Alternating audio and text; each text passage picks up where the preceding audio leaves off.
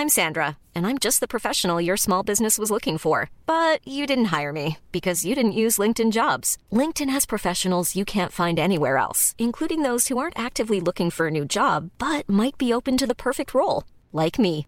In a given month, over 70% of LinkedIn users don't visit other leading job sites. So if you're not looking on LinkedIn, you'll miss out on great candidates like Sandra. Start hiring professionals like a professional. Post your free job on linkedin.com/people today. On a besoin de. Bonsoir à tous, très heureux de vous retrouver. Nous sommes en direct, chers amis. Bon comme ça. Ah, mais continuez. Hein. Vous disiez Vous disiez, Alexandre, allez-y.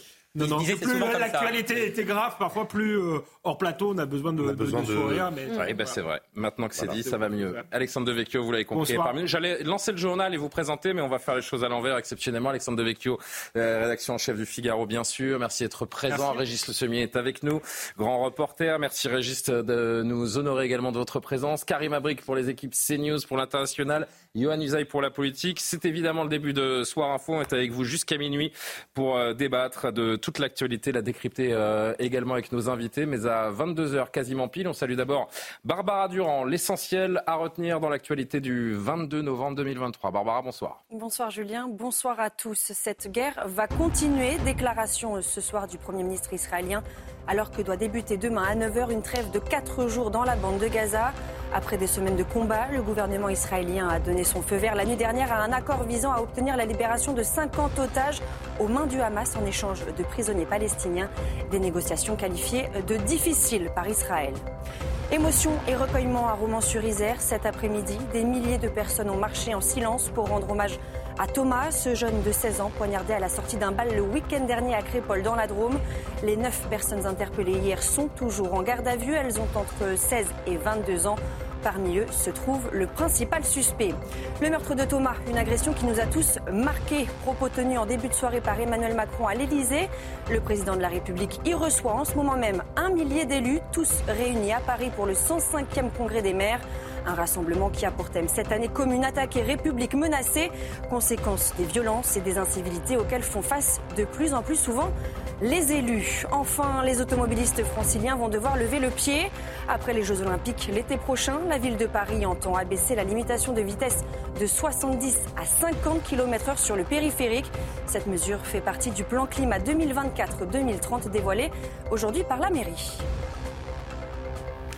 Bonne ou mauvaise idée de la part d'Anne Hidalgo. D'ailleurs, on en parlera si on a le temps en fin d'émission. Cette euh, limitation à 50 km/h sur le sur le périph', ça ne concerne pas que les Parisiens. hein. C'est près de 10 millions de Franciliens qui euh, qui sont qui sont concernés. On verra ce que ce que vous en pensez. Évidemment qu'on va s'alerter, s'intéresser à la situation à Gaza, à ces otages qui devraient être très rapidement libérés. Y aura-t-il des Français? Beaucoup de questions auxquelles on tentera de, répondre. Et puis durant toute la deuxième heure, bien sûr, on se consacrera à ce drame à Crépol, la marche blanche qui avait lieu euh, aujourd'hui et les réactions politiques euh, également. Dans un instant, on va se retrouver. Vous pourrez euh, suivre également, si vous l'avez manqué, le discours du chef de l'État qui s'est euh, adressé aux maires présents au 105e congrès des maires de France. C'était un petit peu plus tôt aujourd'hui. On va le réentendre dans un instant. À tout de suite.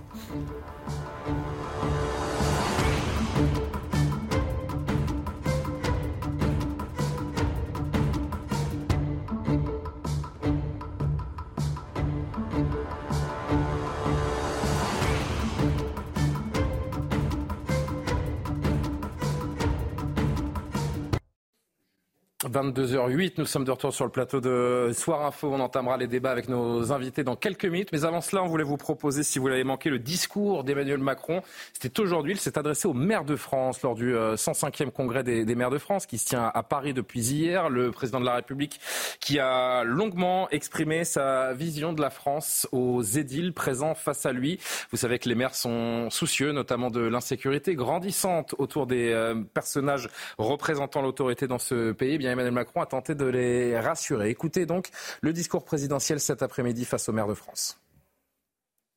Mesdames et messieurs les maires, mesdames et messieurs les parlementaires, conseillers municipaux, Madame et Monsieur les représentants de l'Association internationale des maires francophones, et je veux en particulier euh, saluer Madame la présidente du Sénat de Côte d'Ivoire et Monsieur le président de l'Assemblée nationale de Côte d'Ivoire, invités par l'AMF. Mesdames et Messieurs, en vos grades et qualités, chers amis,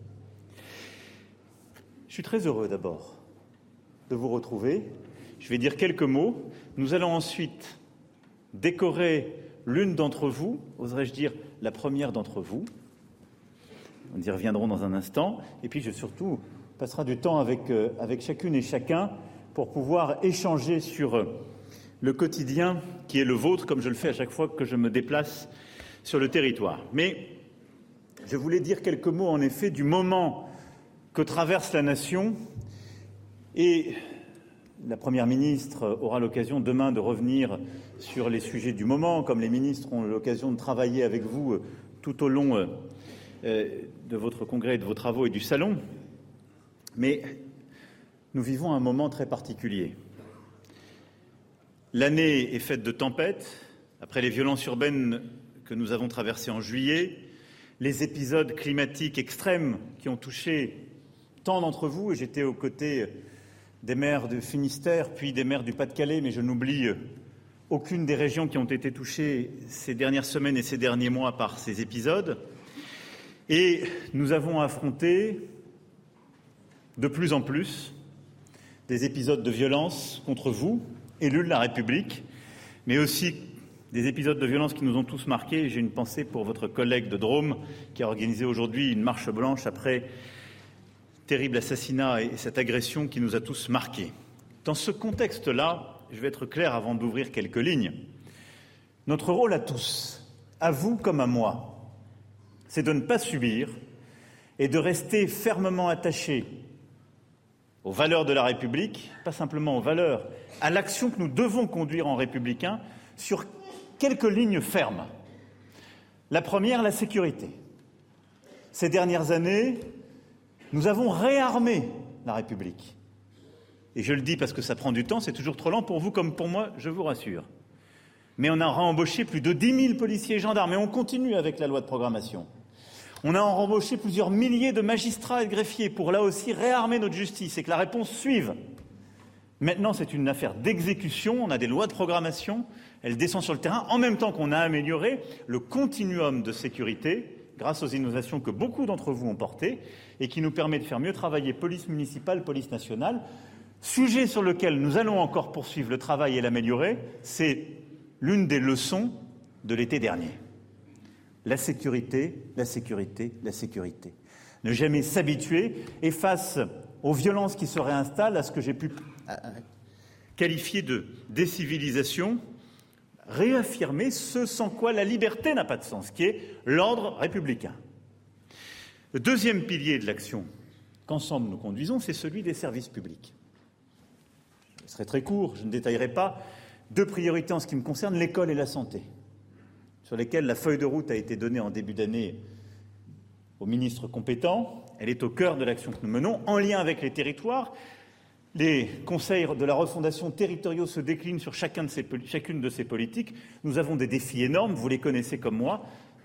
Nous sommes dans une phase là, parfois, de reconquête de certains de nos territoires, complète. Là, on a vu la démographie médicale se déliter après des choix qui ont été faits il y a longtemps. Nous sommes en train de réorganiser les choses, de réinvestir. Et nous y arriverons. Mais plus largement, ce sont les services publics, et c'était une des leçons du grand débat nous sommes au rendez-vous des maisons France Service. Nous allons continuer de les déployer. Et grâce au travail que vous faites, que font euh, vos équipes, que font à côté de vous les services de l'État, nous continuerons là aussi de remettre du service sur le terrain parce que c'est absolument indispensable. Et c'est une conquête de chaque instant. Mais là aussi, les choses commencent à se mesurer et avancent. Puis le troisième défi, c'est celui j'allais dire du triangle, c'est difficile, mais le XXe siècle nous ouvre ce défi. Les ministres étaient à vos côtés pour en parler.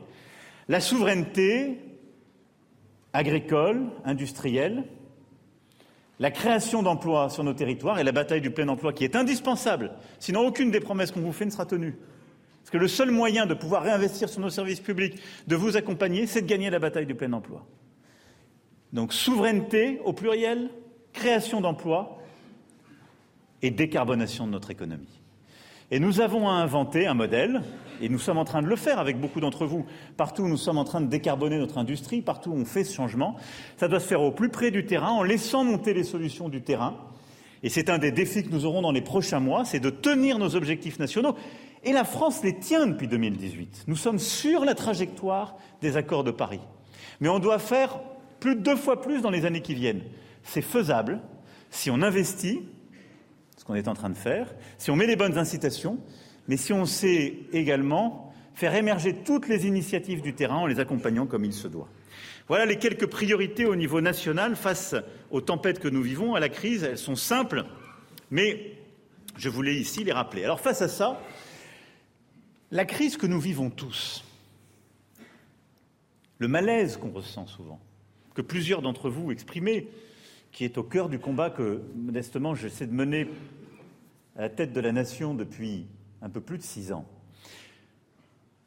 c'est au fond une crise tout à la fois de l'efficacité et de l'autorité. C'est que nous vivons dans des sociétés de plus en plus complexes, où les règles se sont accumulées, où les objectifs deviennent multiples, où, il faut bien le dire, la vie de tous les décideurs publics est régie par le droit pénal, de plus en plus, où les esprits s'échauffent immédiatement et les discours de haine sont plus simples à entendre que les discours de raison. Il nous faut remettre une bonne hiérarchie des choses et remettre les valeurs de la République au centre, mais réussir au fond à pouvoir décider de manière plus simple et plus rapide, clarifier les responsabilités et faire avancer le pays du national au local. Et réussir simplement ce chemin qui peut paraître de bon sens, c'est à mes yeux la manière la plus sûre de répondre au malaise que ressentent nos compatriotes qui est face à un système qu'ils jugent trop complexe, qu'ils ne comprennent que de moins en moins et où ils ont le sentiment qu'on n'est pas assez dur et assez vite face aux gens qui, qui les empêchent de vivre dans la tranquillité et la quiétude, et qu'on complexifie la vie de ceux qui voudraient faire quelque chose d'utile. Alors, face à ça, on va ouvrir quelques lignes très simples. La première, c'est celle de la décentralisation. Je l'évoquais à vos côtés, j'en reparlais avec le président de l'Association des maires. Plusieurs travaux ont été faits par le gouvernement, a été commencé sur la question du logement, par le Sénat qui a mené des travaux importants. J'ai confié à Éric Woerth, ancien ministre, parlementaire, élu local depuis de nombreuses années et homme à la fois innovant et responsable, une mission qui n'est pas une mission impossible, qui est difficile, mais à laquelle je tiens beaucoup. Sa lettre de mission est publique, je ne vais pas ici vous la détailler, mais qu'est-ce qu'il y a derrière cette mission? Le fait qu'on est au bout d'un système. C'est que notre système de décentralisation a dilué les responsabilités. Alors on peut tous dire on est pour la décentralisation parce que personne ne sait clairement qui fait quoi. Alors vous qui êtes maire au plus près du terrain, vous avez des compatriotes qui pensent que vous êtes responsable de tout. C'est notre communauté de destin. Moi c'est pareil. Et après, quand on commence à leur dire oui, je voudrais bien, mais je peux point, parce que ça c'est fait là, ça c'est ici, là c'est. On commence à dire d'accord, vous essayez de m'embrouiller. On voudrait bien désembrouiller les choses. C'est ce qu'on doit faire. Et au fond, le partage des compétences, ça ne marche pas. Et donc il faut reclarifier des responsabilités derrière lesquelles on met des compétences et des financements avec une vraie autonomie financière, c'est-à-dire des financements qui ont une bonne dynamique. Je vois ici parmi vous, il est là pour les raisons que j'évoquais, président d'un département, Dordogne. Il le sait bien, on a des financements aujourd'hui pour nos départements. C'est les droits de mutation. Ça n'a rien à voir avec la dépense que portent les départements, qui sont les dépenses sociales. Rien. Donc on a un système qui est cul par-dessus tête, pardon de, de l'évoquer comme ça. Et donc, chaque matin, dès que ça ne va pas, on se retourne vers qui? Vers vous au local, vers l'État, en disant ça ne marche pas. Et le système est source d'inefficacité parce qu'on partage les responsabilités. Et donc tout le monde s'y retrouve quand on met au fond plus de dépenses publiques. Donc le mandat qui est donné à Eric Wirth, c'est de clarifier les responsabilités, où est-ce qu'elles doivent s'appliquer et à quel niveau? Derrière les compétences, et quand une responsabilité est donnée à un niveau, toutes les compétences vont avec. La clarification du mandat démocratique et les financements. Est-ce que c'est ce qu'on a fait jusqu'alors? Non. Est-ce que, par exemple, quand on parle des dépenses sociales et du RSA, quelqu'un pense qu'un président de département en décide? La réponse est non. Parce que personne, d'ailleurs, en France ne voudrait qu'il y ait sans politique du RSA. Et donc, on a donné aux départements une compétence sur laquelle ils n'ont pas de responsabilité et sur laquelle, d'ailleurs, personne, quand il vote pour son conseiller départemental, ne pense une seule seconde qu'il vote pour avoir une politique du RSA différente que dans le département d'à côté. On a confondu une gestion d'opérateur avec une décentralisation. À l'inverse, est-ce que il est raisonnable qu'on continue à faire au niveau central l'essentiel de la politique du logement, des aménagements urbains, encore trop de transports ou autres? On peut se poser la question. Donc on va remettre du bon sens, de la clarification, sortir des cofinancements, avoir une chaîne d'action et avec des bonnes péréquations locales, mais c'est vital pour la clarté de notre vie démocratique et pour les élus que vous êtes, parce que vous aurez, vous qui avez une compétence générale en tant que maire, une clarté des interlocuteurs avec lesquels travailler de manière privilégiée sur les politiques que vous avez à conduire. La décentralisation, premier point. Le deuxièmement, deuxième point, la clarté sur les moyens financiers. Je vous rassure, je ne vais pas ici ouvrir les débats. Il m'est arrivé, quand j'étais beaucoup plus jeune, ici, de me battre sur la taxe d'habitation, euh, l'autonomie financière et fiscale. Les habitués connaissent euh, mes arguments. Euh, je pourrais ferrailler. La Première ministre, demain, reviendra sur ces sujets, les péréquations. Il n'en demeure pas moins, parce que les chiffres nationaux le montrent. Depuis que je suis président, on n'a pas baissé les dotations. Au niveau, au niveau national, c'est une vérité. Là où mes deux prédécesseurs, traversant des crises moins graves, les avaient baissées, je dis ça pour eux, être œcuménique dans mon approche. En même temps, on ne les a pas baissés, on a même rajouté sur des dotations ciblées plus d'argent. La réalité, c'est que beaucoup d'entre vous vont me dire, et à raison, moi, mes dotations ont baissé. Parce que vous avez été rattaché à des intercommunalités qui ont changé le potentiel fiscal qui était pris en référence, parce que les règles de ceci ou de cela, c'est ça la réalité. Et donc, je suis prêt à ce qu'on rouvre ce sujet. Et je souhaite qu'on puisse confier au comité des finances locales un travail de refonte de la DGF. Je pense que le moment est arrivé pour le faire.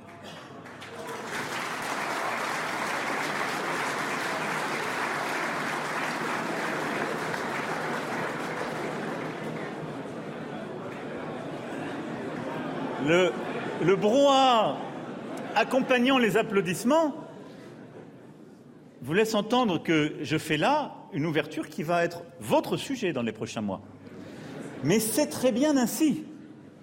C'est-à-dire que moi je suis responsable sur les finances locales, ce sera avec la trajectoire qui a été votée.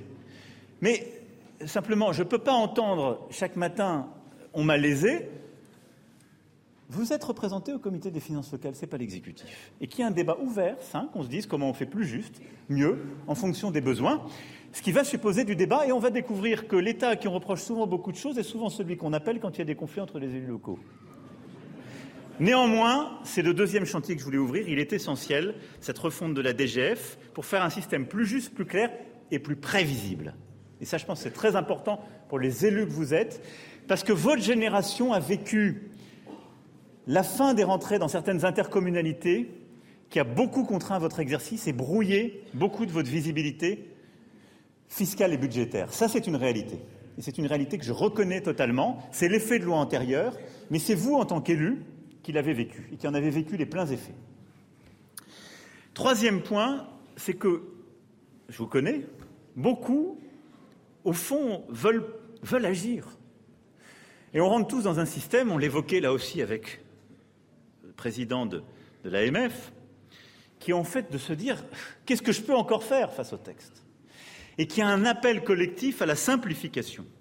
on a essayé de, de faire beaucoup de choses ces dernières années en la matière, mais je suis très lucide, on n'a pas fait assez. On n'a pas fait assez parce qu'au fond, c'est une révolution de méthode culturelle qui est la chose la plus difficile. Et à chaque fois qu'on a pris des lois pour simplifier, il y avait encore plus de lois qui arrivaient pour complexifier par le côté. Non mais et c'est un schéma, c'est la faute à tout le monde et à personne. Alors, quelle est, la cause de cela? D'abord, nous chérissons tous la loi. Je le dis tous autant qu'on est fait. C'est-à-dire, dès que quelqu'un a un problème sur le terrain, je vous dis faites passer une loi, changez le texte. Dès que quelqu'un vous dit je veux simplifier les normes, même quel que soit le milieu économique, il est premier à en créer d'autres pour bloquer les concurrents. Dès qu'on a un problème, nous, État républicain, culture jacobine, On pense que le problème est vraiment reconnu. Avec mon expérience et la liberté de ton que j'ai avec vous, je peux le dire. Il y a deux manières de reconnaître quelqu'un vraiment et son problème. C'est soit créer un ministère face au sujet, ce que j'ai parfois fait, après on s'aperçoit qu'on a finalement beaucoup de ministères. Et la deuxième chose, c'est de faire une loi sur le sujet, ou de le mettre dans un texte de loi. Alors là, vous êtes sûr, les gens disent, j'ai été compris et bien entendu. Les mêmes qui vous disent après qu'il y a trop de lois et trop de textes. Maladie française. Néanmoins, on doit pouvoir simplifier les choses. Je vois quelques leviers pour le faire. C'est de redonner beaucoup plus de place à la déconcentration et au droit de déroger. Qu'est-ce que ça veut dire? Ça veut dire, et ça c'est le travail que nous sommes en train de finaliser avec Madame la Première ministre, plusieurs ministres du gouvernement, c'est qu'à travers le temps, on a créé beaucoup d'agences. Mais je dis ça, c'est le fruit, c'était les lourdeurs de la fonction publique et de ses règles. On est en train de les simplifier, on va encore les simplifier, vous allez voir, en début d'année prochaine. Avec ces souplesses qu'on trouve et ces libertés d'action, on doit réussir en fait à sortir de cette logique qui a enlevé beaucoup de responsabilités aux ministres, aux administrations. Et au fond, il y a un phénomène qui s'est installé ces dernières années qu'on a tous vécu. Des agences qui ont une logique nationale.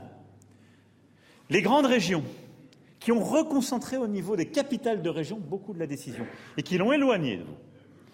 Et donc, bilan des courses, vous avez des préfets de département qui se retrouvent face à des services régionaux qui ont gonflé, et que ce soit dans la capitale régionale, dans les grandes régions ou à Paris, c'est à peu près la même chose. Et des agences qui passent au-dessus des préfets et qui donnent leurs instructions euh, à leurs satellites. Et donc, on a une politique qui vous donne pas simplement le sentiment, mais qui est du coup de plus en plus centralisée, empêchée, avec des lois qui sont un peu impossibles. La réponse à ça n'est pas que dans la décentralisation que j'évoquais, sur laquelle on va avancer. Elle est dans la déconcentration. Et là, il faut un peu bousculer tout le monde. On a revu la copie plusieurs fois parce qu'il y a plein de résistances. Mais moi, j'ai une expérience très simple avec vous. Quand le pire arrive, on fait très bien. Quand on a eu le Covid, tout le monde a été au charbon et on a glorifié le couple maire-préfet. Quand on a des inondations, des tempêtes, des attaques terroristes, etc., les choses se mettent en ordre de bataille de manière incroyable. On a le couple maire-préfet.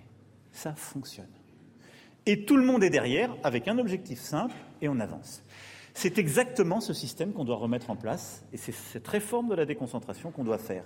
Un chef de tous les services de l'État, quel qu'il soit, l'obligation que les agences mettent sous l'autorité du préfet leurs services locaux et la possibilité donnée au préfet avec vous de déroger. Ce qui suppose aussi de clarifier nombre de nos textes et de sortir de logiques de moyens pour aller vers des logiques d'objectifs, de donner plus de souplesse au niveau local sur les moyens, et, et ça c'est un chantier qu'on va devoir ouvrir tous ensemble, d'être courageux sur la responsabilité pénale des décideurs locaux, qu'ils soient élus ou fonctionnaires. Il n'y aura pas de simplification de la décision publique et de déconcentration si nous ne rouvrons pas ce sujet. Je le disais tout à l'heure à David Lisnard.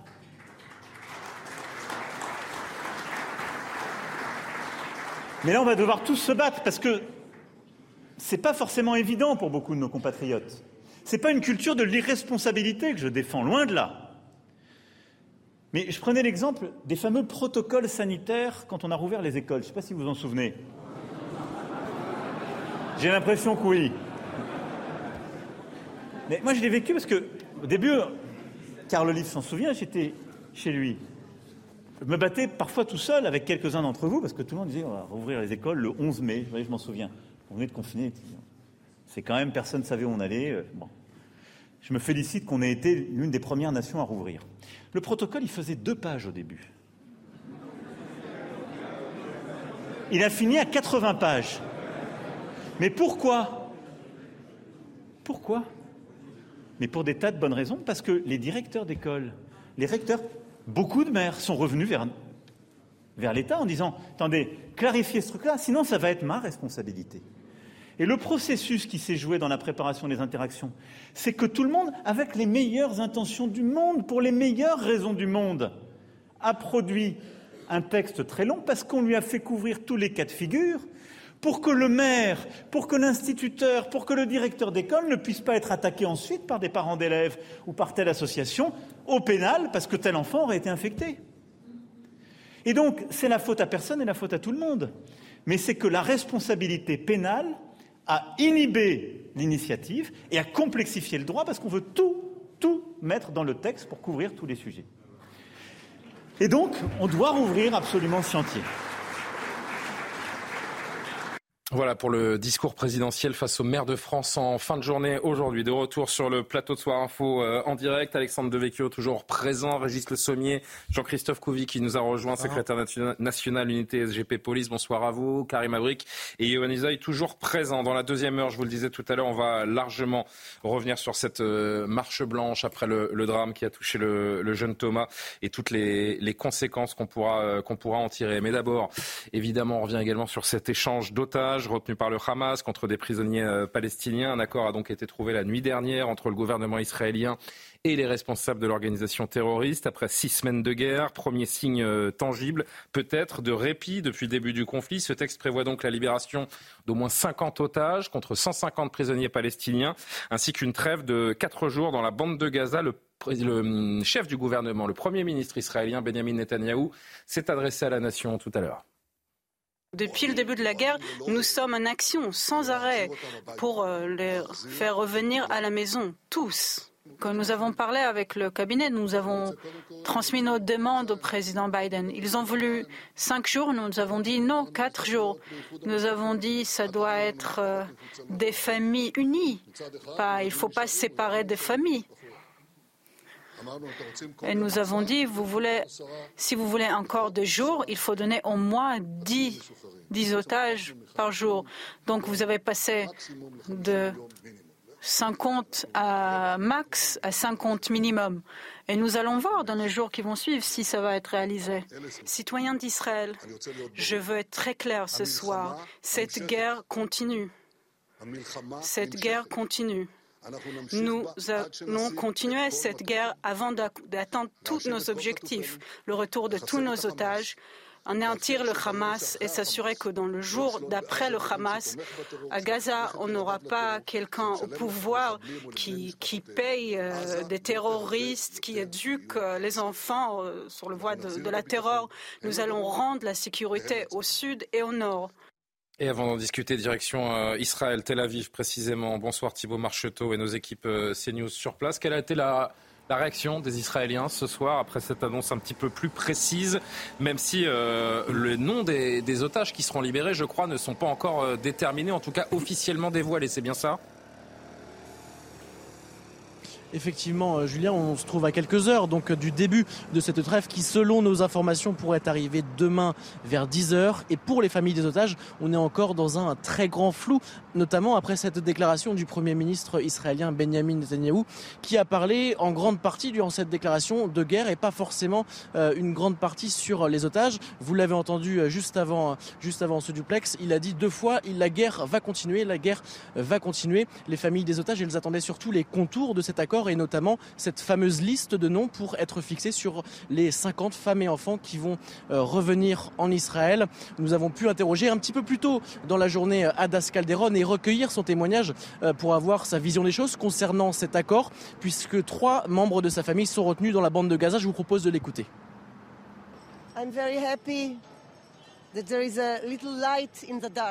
Je suis très heureuse qu'il y ait une petite lumière dans l'obscurité, parce que ça me redonne espoir. Ça me redonne espoir car après 37 jours, ils ont pu parler et trouver un accord et des solutions pour cette tragédie, cette grande tragédie.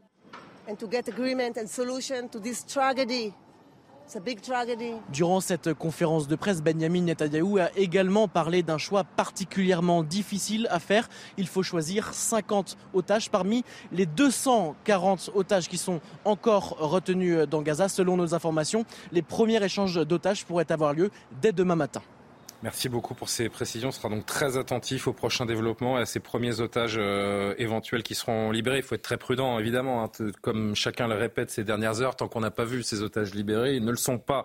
Le chef de l'État, le président de la République a, réagi. Avant de vous donner la parole en plateau, je voudrais qu'on voit ce que disait il y a quelques heures Emmanuel Macron à propos de ces négociations. Je salue l'annonce d'un accord pour la libération d'otages à trêve humanitaire. Nous, avons, nous œuvrons pardon, sans relâche pour que tous les otages soient libérés. La trêve humanitaire annoncée doit permettre de faire entrer de l'aide et de porter secours à la population de Gaza. Régis Le Semi, je me tourne d'abord vers vous, bien sûr. Comment vous interprétez cette, euh, cette séquence de, de négociations? On, on, se demande d'ailleurs s'il y aura des Français euh, également. La ministre Colonna elle-même l'espérait euh, ce matin dans une interview euh, matinale.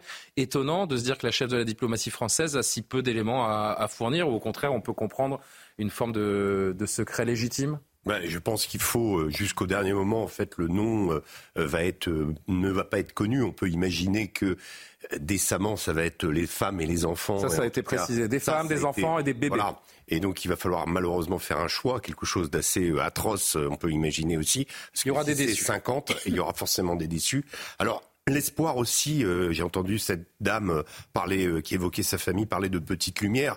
ce qu'il y, y, a dans cette trêve d'intéressant aussi, c'est le fait qu'elle soit reconductible. C'est-à-dire là, c'est quatre jours. on a évoqué jusqu'à dix jours. Le gouvernement israélien a laissé comment l'idée que ça pouvait aller jusqu'à dix jours et que le nombre d'otages pouvait continuer à augmenter. Donc eh, peut-être il y a-t-il une piste pour que pour faire en sorte que tous les otages soient libérés.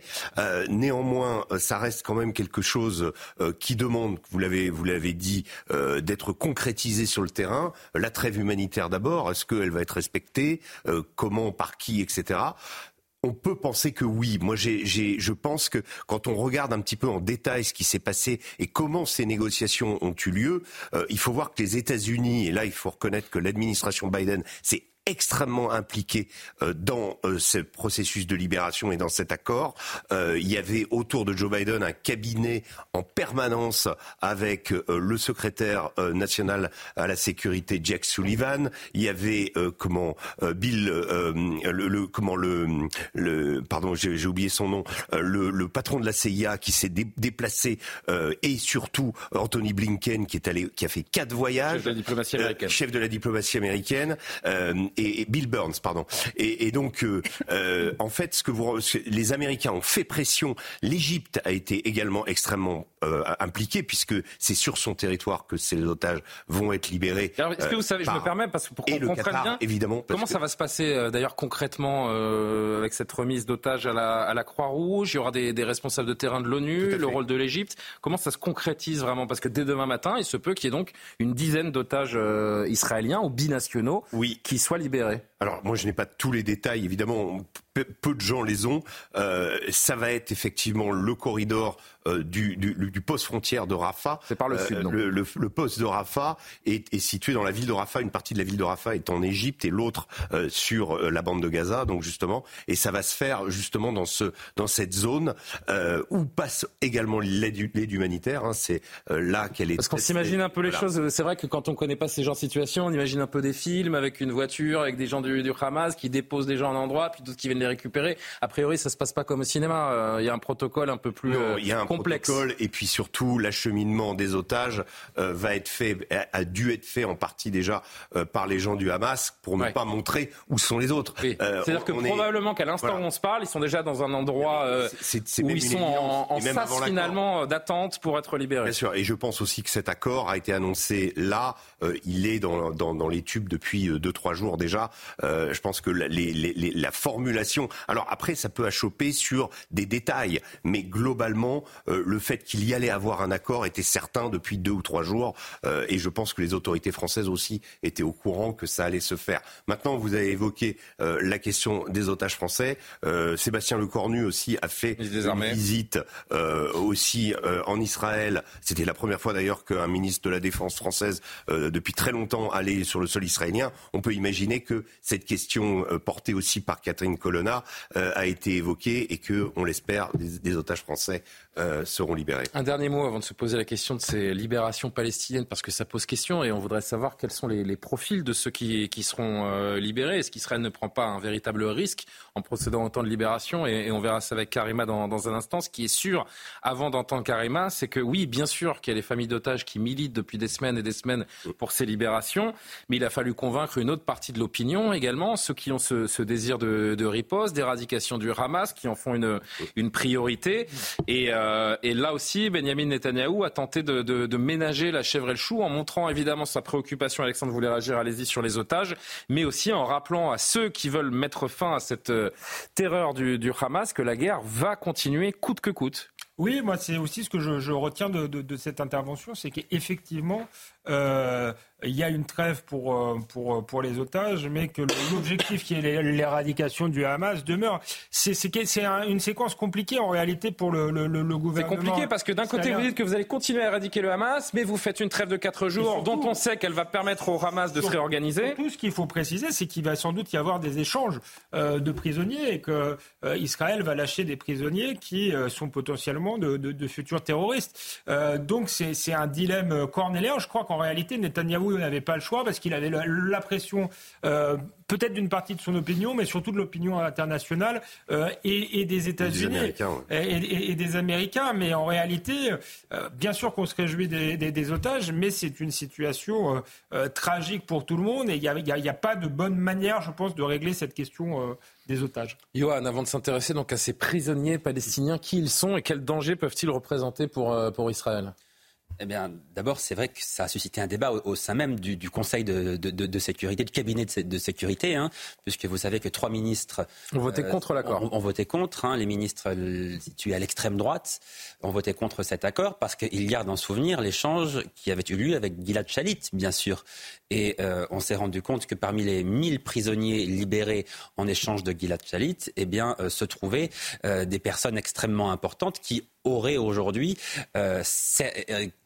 il y avait euh, Yahya Sinwar qui est devenu le chef du Hamas, accusé d'être l'un des cerveaux. En, quelque sorte, le, cerveau de l'opération du, mhm. 7 octobre, qui a été libéré donc en, échange de Gilad Shalit, alors même qu'il se trouvait en prison depuis une, vingtaine d'années. Donc on imagine bien effectivement le débat que ça a pu susciter au sein même de la population israélienne, d'ailleurs, parce que récupérer des otages, c'est évidemment extrêmement important. Bien sûr qu'il faut les récupérer, mais la contrepartie, c'est qu'évidemment, on libère des personnes qui sont susceptibles d'organiser à nouveau des opérations terroristes dans les prochains mois ou dans les prochaines années. C'est vrai que c'est terrible parce que d'un côté, vous avez pour le gouvernement israélien tout ce qui se passe depuis le, le 7 octobre et cette, cette guerre livrée au, Hamas, et puis de l'autre, une opinion qui est, qui est, très clivée, très divisée et qui conteste euh, parfois en masse les choix du, du Premier ministre. Karima. Donc dès demain matin, possiblement, 10 otages israéliens seront libérés, ce qui veut dire que si on est dans ce rapport à 1 pour 3, c'est-à-dire que dès demain matin, potentiellement 30 prisonniers palestiniens seront libérés euh, également. Qu'est-ce qu'on sait de ces prisonniers qui pourraient être donc libérés en échange des otages? Ben, il y a plusieurs informations qui ont circulé effectivement euh, aujourd'hui. Et ce qu'on dit, en fait, il y aurait 33 femmes parmi cette liste qui a été publiée par euh, le ministère de la Justice d'Israël. 33 femmes, 123 mineurs, 144 hommes, dont plusieurs qui auraient autour de 18 ans. Donc, on voit que parmi euh, une bonne partie de ces euh, prisonniers palestiniens. Il y en a qui sont quand même assez jeunes. Et donc, je disais, hein, c'est euh, Israël qui a publié une liste de 300 prisonniers palestiniens qui pourraient faire partie de ces négociations et être relâchés. Il y a évidemment aussi bon, ces informations qui ont circulé via l'AFP, le journal israélien aussi Haaretz, le Jérusalem Post aussi, qui se base sur cette fameuse liste. Et euh, du côté du Hamas, on dit que la liste des prisonniers qui sont en train d'être échangés est vérifiée. Là, ça, ça, se passe bien sûr en ce moment. Mais c'est très délicat, effectivement, Julien, parce que vous avez dit, ça pourrait être demain 10 otages contre 30 prisonniers. Il y a cette question de, cette trêve entre euh, de, cette trêve de combat entre le Hamas et Israël, mais il faut que ce soit respecté aussi parce que l'idée de, ces prisonniers, de ces otages, c'est toujours en fonction aussi de, cette trêve. Donc, euh, on a vu des fois par le passé que ce n'est pas toujours respecté. Alors, il faut quand même être extrêmement prudent. Et pour ce qui est, si on sait un peu plus pour le détail de ces, de ces prisonniers qui pourraient être libérés, il y a des chiffres qui circulent aussi. On dirait qu'on on peut lire que bon, 49 seraient reliés au Hamas, une soixantaine reliés au Fatah, donc de l'autorité palestinienne, 28 du djihad islamique à peu près une quinzaine du Front populaire de libération de la Palestine. Le FPLP, ouais. Et qu'on fait, en fait, si on regarde un peu les gestes, parce que c'est ça aussi l'inquiétude, on parle de terrorisme, on parle de, qui parle-t-on, de quoi parle-t-on également, quel crime, quel délit euh, qui euh, leur sont, reprochés, exactement, pour ces prisonniers palestiniens qui sont en prison, eh bien, ça varie. Hein? Ça va de tentative de meurtre, donc ça c'est quand même assez euh, grave. Jet de pierre, apologie du terrorisme. Il y a une personne notamment qui avait été emprisonnée.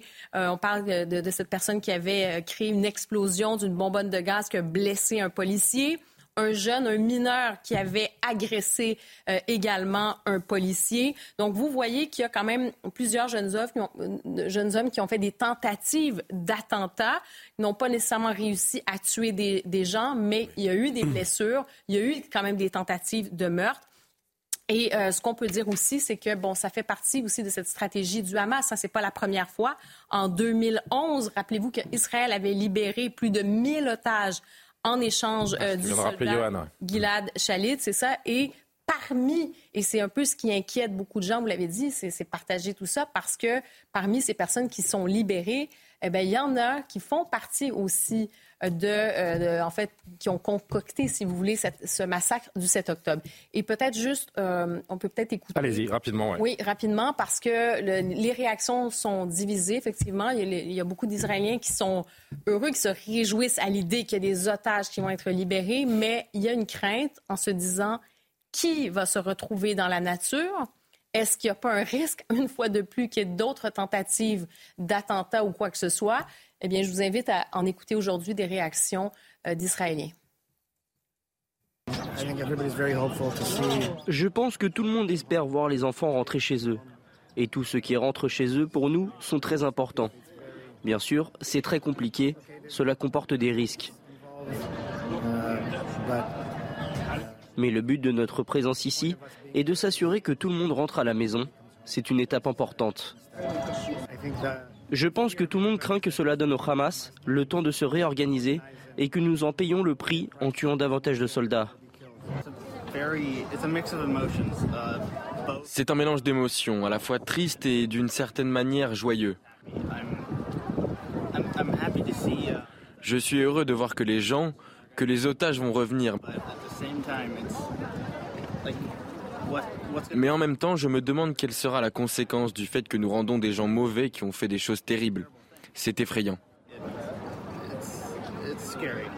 Régis, c'est vrai, merci beaucoup Karima pour les précisions. Régis, c'est vrai que c'est très complexe parce que bien sûr que ces négociations, elles profitent d'abord aux otages et à leurs familles qui, verront cette euh, lueur d'espoir, en tout cas les familles de ceux qui seront libérés. Mais si on élude la question des, des familles d'otages qui, elles, profiteront de ces négociations, bien sûr, à qui profitent les négociations C'est, j'ai envie de dire que la réponse est dans la question. C'est le Hamas, j'ai l'impression, qui sort gagnant, qui, qui tient une forme d'avantage dans ces négociations. Moi, je pense que incontestablement, le, Hamas euh, va bénéficier d'abord de quatre jours de trêve pour pouvoir ensuite euh, bah, se, se, se, recomposer quelque part, euh, continuer sa guérilla urbaine hein, qui, qui, qui, qui, qui, se poursuit, hein, même si comment Israël a conquis beaucoup de positions et a réussi à encercler la ville de Gaza. Euh, actuellement, il y a un, combat absolument euh, dantesque qui est en train de se livrer entre les militants palestiniens, euh, les, les, blindés de Tzahal, qui souvent d'ailleurs s'aventurent dans les, dans les ruelles sans infanterie et se font tirer au RPG à la roquette ou avec des, des charges que, que, que, que, les militants viennent placer directement à main nue sur les blindés. Donc il y a, y a des choses qu'on voit qui montrent que c'est un, un combat extrêmement difficile qui est en train d'être mené. Donc quatre jours de répit pour se reconstituer, évidemment, euh, pour le Hamas, c'est du pain béni. Euh, les 150 otages, euh, les pardon, les 150 prisonniers, qui vont être libérés, on peut imaginer qu'ils vont pas rester les, à se croiser les pouces. Si je dis que ces libérations, c'est presque une prime au terrorisme, je vais trop loin Alors, c'est pas la question d'être une prime au terrorisme, c'est la, la question de d'une partie de ces gens qui vont évidemment, vous parliez de, de, de, de Yahya Sinoir euh, tout à l'heure. Euh, qui, faisait partie, donc je rappelle, en 2011, des 1000 prisonniers libérés et aujourd'hui il est reproché à cet homme d'être l'un des cerveaux du 7 octobre. Voilà, mais euh, parmi ces gens-là, évidemment, d'autres, quand on est militant du Hamas, on est militant du Hamas jusqu'au bout. On va pas s'arrêter, dire ça y est, on prend, on prend sa retraite. Donc c'est des gens qui vont être utilisés aussi. Et puis une partie du Hamas aussi va pouvoir probablement essayer de se reconstruire situé dans le sud de la bande de Gaza. Vous savez, aujourd'hui, les opérations militaires ont lieu euh, au nord et euh, dans le sud, il reste la majorité de la population, les, les quelques presque un million et demi, peut-être deux millions de Gazaouis qui se sont réfugiés parce qu'il y a eu un exode massif. Alors, il faut quand même aussi, euh, oui, un avantage peut-être tactique, provisoire pour le Hamas dans euh, cet affrontement avec Israël. Moi, je voulais souligner ce soir aussi que pour la bande de Gaza et pour la situation humanitaire de la bande de Gaza, c'est quand même euh, quelque chose d'extrêmement positif. on a une population qui a extrêmement souffert. Vous avez des hôpitaux où il n'y a plus d'électricité, où il n'y a plus d'eau, où il n'y a plus rien, en particulier pour les enfants, parce que c'est une population extrêmement jeune aussi. Et les, Est-ce que ça, c'est dans les termes de l'accord. Est-ce que, au-delà de la libération d'un côté d'otages et de l'autre de, de, de prisonniers palestiniens, cet accord, il inclut une trêve donc humanitaire avec des ONG ou des, ou des, associations qui vont pouvoir venir en aide. Et... Bien sûr, j'écoutais un, un, responsable d'une ONG tout à l'heure qui disait que une partie de, du, du, matériel et de l'aide euh, qu'il a euh, acheminé, qui tente d'acheminer, est bloquée justement euh, à ce, ce, checkpoint de Rafah et n'a pas eu l'autorisation où il ne peut pas faire venir de médecins à l'intérieur. Vous savez qu'il y a un certain nombre d'humanitaires qui ont été tués aussi dans cette guerre. L'ONU déplore une centaine de ses membres qui ont été tués. Euh, euh, euh, pendant les bombardements. Donc il y a un coût aux personnes qui aident ces populations et donc la situation est absolument dantesque. Et donc là, les quatre jours, alors évidemment, tous les humanitaires disent. Dantesque parce que le Hamas a provoqué euh, cette situation, peut-être aussi. Non mais peut-on le, peut le, rappeler hein, euh... non, mais, non, je me permets parce bien que. Bien sûr, bien sûr, allez, bien sûr. Mais je parle des bombardements, enfin de, des conséquences des bombardements. Euh, on a des, euh, Israël a déversé euh, des tonnes et des tonnes de bombes, des quantités absolument incroyables. Et donc aujourd'hui, on est dans une situation où il faut venir en aide à ces populations. Et là, ça va peut-être être possible. Et je vous dis, cette lueur d'espoir, elle réside aussi dans le fait qu'il y a peut-être un prolongement possible avec d'autres accords. Euh, J'ai expliqué tout à l'heure l'implication euh, des Américains qui ne veulent à tout prix que euh, cette guerre finisse relativement vite. Alors, le problème, c'est en effet l'opinion israélienne euh, qui euh, veut euh, mettre un terme aux activités du Hamas. Pour moi, il me paraît illusoire d'imaginer qu'on va mettre un terme aux activités du Hamas et à l'existence même du Hamas dans le mois ou même dans l'année qui vienne. c'est un mouvement qui est complètement euh, en, euh, enquisté euh, dans la bande de Gaza et qui. Ce qui veut dire que Tsahal va s'enquister dans la bande de Gaza également et qu'on va. C'est un problème. Ça n'est pas. On va se retrouver dans une impasse au bout d'un moment. Les, combats urbains ne sont pas finis. On voit quelques images là, mais il y a, y a, des choses. Je veux dire, avant de tout conquérir et avant, et puis après, qu'est-ce qu'on fait de, de, de, Gaza? Si Israël sous Ariad Sharon a décidé d'évacuer bah, de Gaza, il en a parlé il y a quelques semaines de Gaza, en, en imaginant qu'après la, la, riposte de, de Tsahal, temporairement du moins, ce serait l'État hébreu qui assurerait la sécurité dans, le territoire gazaoui. L'État hébreu a quitté ah, Gaza, il y a des raisons. Donc euh, voilà. Et puis également, il faut savoir que le, le, le Hamas a des sympathisants euh, dans le reste, euh, en Cisjordanie, parmi les Arabes israéliens, au Liban également. Donc finalement, c'est aussi une organisation dont la puissance n'est pas simplement limitée à la bande de Gaza. Bon, on va essayer de voir, du moins dans les prochaines heures, le verre à moitié plein, et on espère voir des, des visages d'enfants, de, bébés, de, de femmes qui, qui sortiront. Alors l'après, pour eux, ce sera évidemment pas évident parce qu'on que on sort pas indemne de 47 jours de captivité par un organisme euh, terroriste. Mais on espère demain pouvoir, euh, pouvoir voir des images de, ces visages, de ces familles qui retrouveront les, les leurs avant, euh, on l'espère aussi, la fin du calvaire pour l'ensemble de ces otages, dont a priori 7 ou 8 Français hein, qui, seraient, qui seraient détenus, on le rappelle. Et on se permet également de rappeler que 40 de nos compatriotes sont morts dans cette attaque et que pas un seul hommage n'a été effectué depuis le 7 octobre de la part de la République française. Franchement, il n'y a pas de quoi être, euh, être fier, je trouve. Mais ça, c'est un autre sujet sur lequel on pourra éventuellement revenir ultérieurement. On va marquer notre dernière pause de la soirée, se retrouver avec les invités, revenir en France et évoquer euh, évidemment principalement dans la deuxième heure le crime ignoble dont a été victime euh, Thomas et cette marche blanche qui avait lieu donc aujourd'hui. Énormément d'émotions, vous le verrez et vous l'entendrez dans un instant.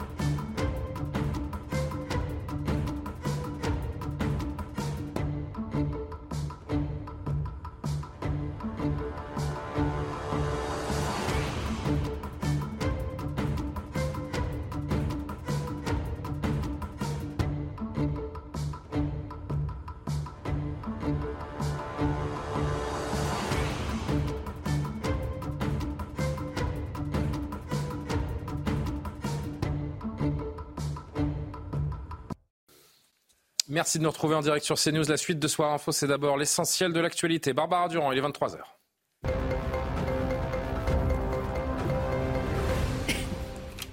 Il n'y aura pas de libération d'otages avant euh, vendredi. Information donnée il y a quelques instants par la sécurité nationale israélienne. Plus tôt dans la soirée, le Premier ministre israélien s'est exprimé à la veille du début d'une trêve de quatre jours dans la bande de Gaza. Je vous propose de l'écouter. Citoyens d'Israël, je veux être très clair ce soir. Cette guerre continue.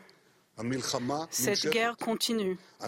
Nous allons continuer cette guerre avant d'atteindre tous nos objectifs, le retour de tous nos otages, anéantir le Hamas et s'assurer que dans le jour d'après le Hamas, à Gaza, on n'aura pas quelqu'un au pouvoir qui, paye euh, des terroristes, qui éduque euh, les enfants euh, sur le voie de la terreur. Nous allons rendre la sécurité au sud et au nord l'écoute des élus absents au 105e congrès des maires à Paris.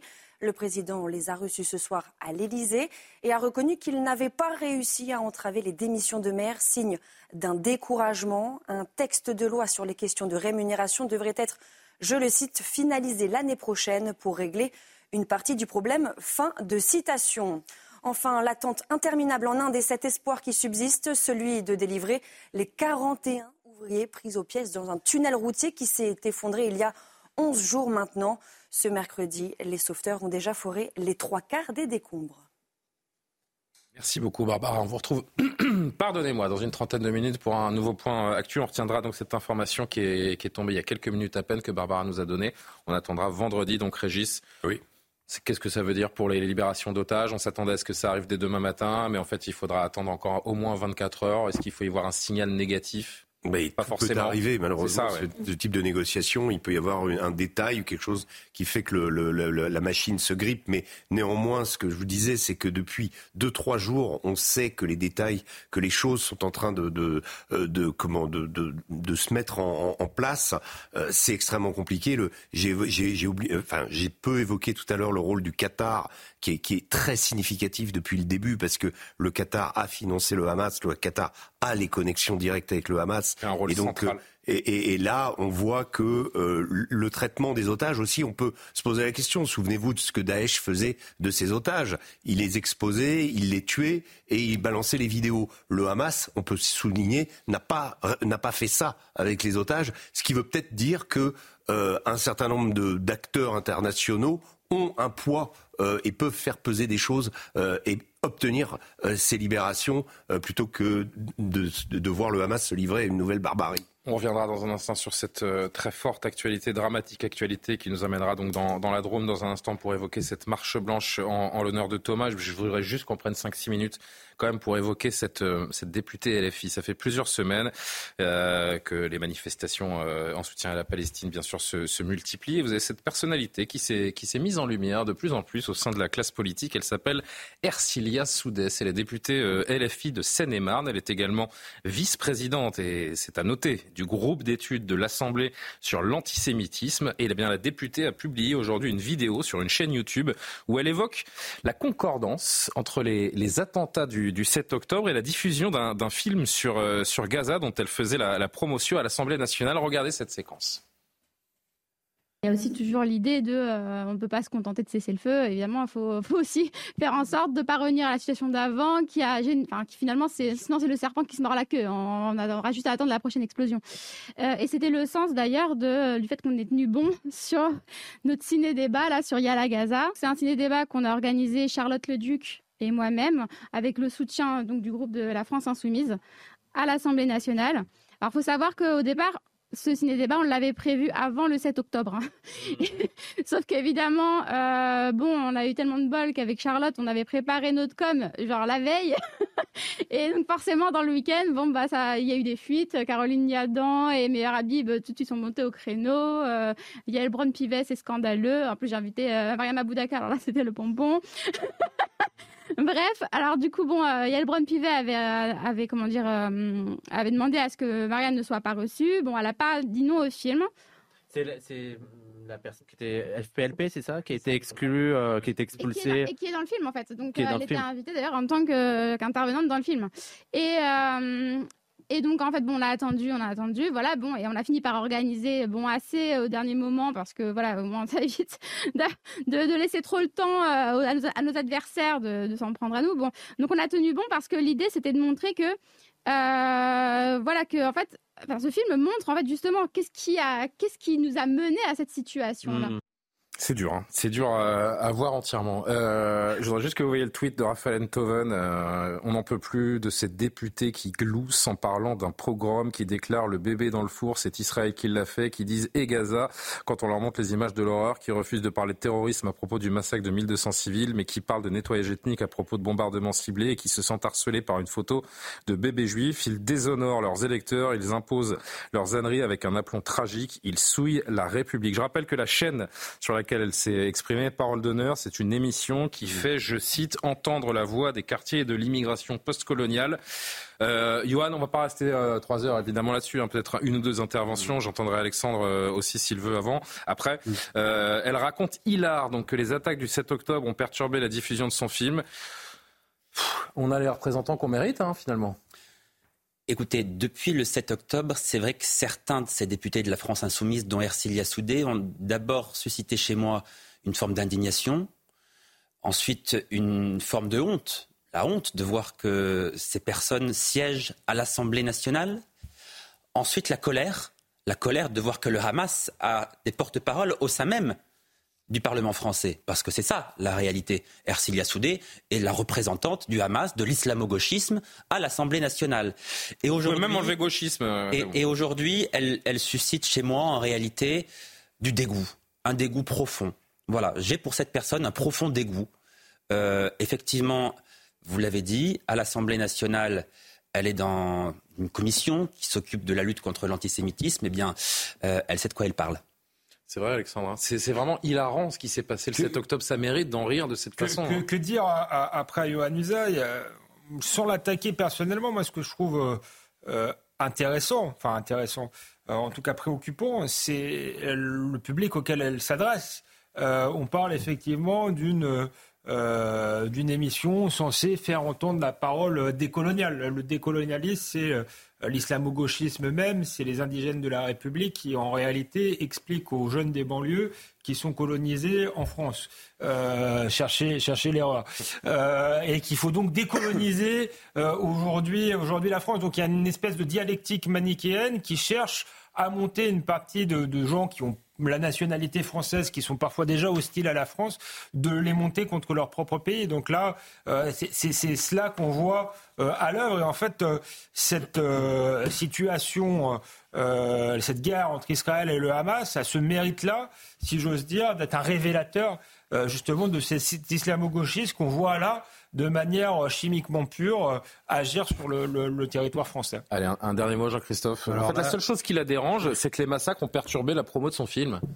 Ouais, moi je suis, je suis atterré parce que. ah pardon, juste, je précise, la dame qu'elle avait invitée, c'est le, c'est la, fondatrice, ah bah. une des fondatrices du FPLFP. C'est une terroriste. Hein, elle voulait inviter une terroriste. je, suis juste euh, horrifié parce que 40 morts de 40 morts français quand même, encore des otages.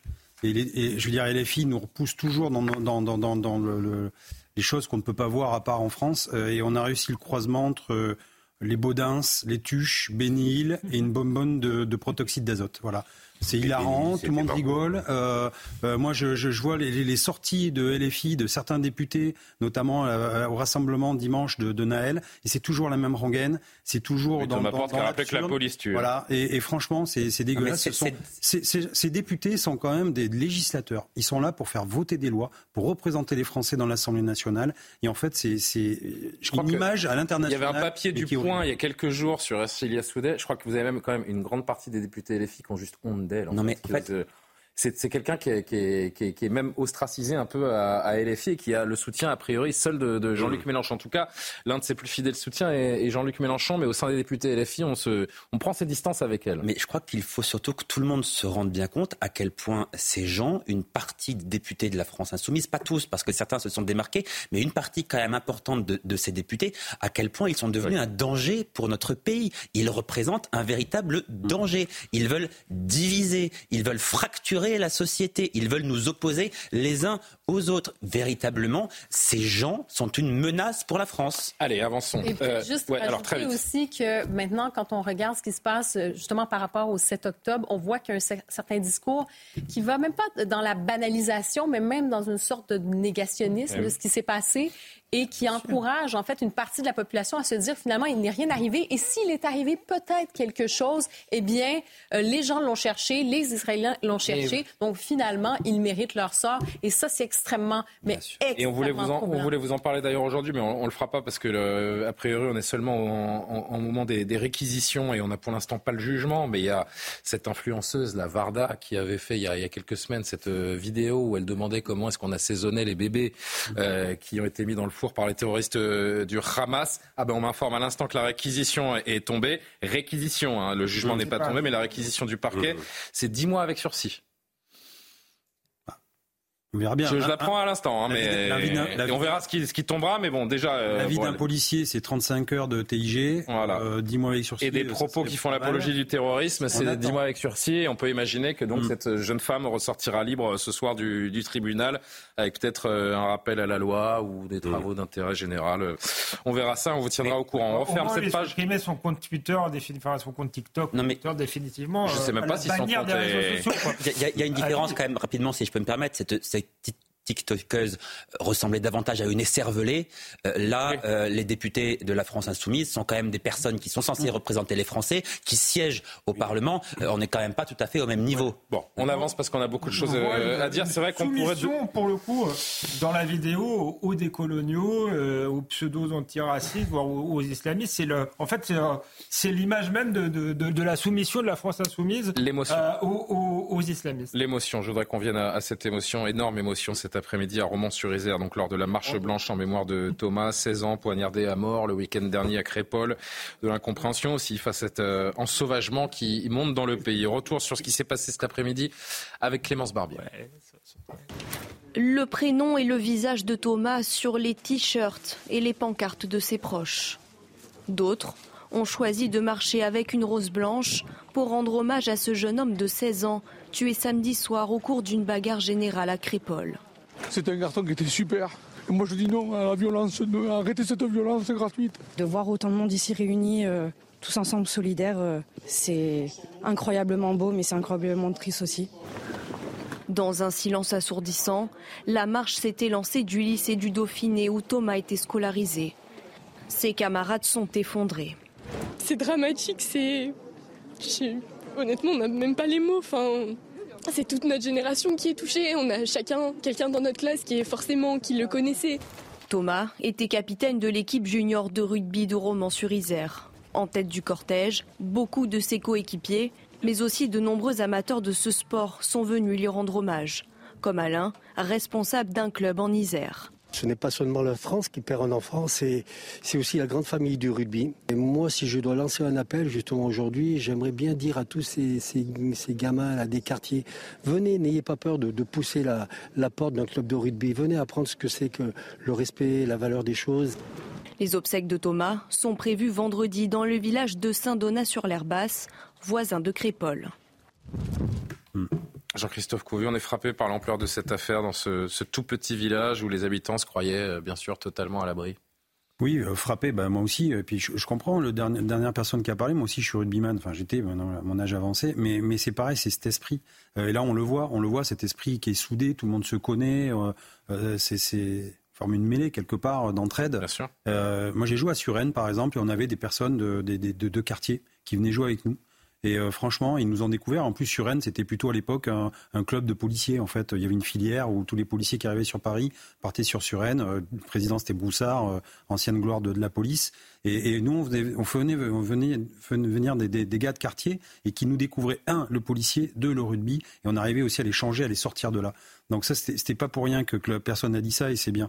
Euh, après, moi, ce qui me dérange, c'est qu'effectivement, euh, euh c'est deux, deux, mondes qui s'affrontent. D'un côté, il y a un monde un peu rural, rugby, euh, on va dans un village et de l'autre côté, euh, certaines personnes qui ont l'habitude de, de, de, de, se tourner, euh, de faire des clips, parce que quand on regarde un peu et qu'on fouille, mm. euh, c'est des personnes qui sont connues par mes collègues.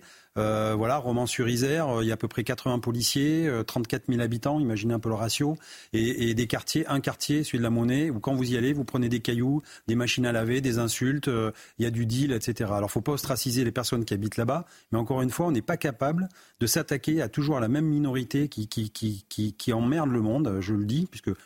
président a dit qu'il aimait emmerder le monde. Ben, moi, j'aime bien emmerder les emmerdeurs.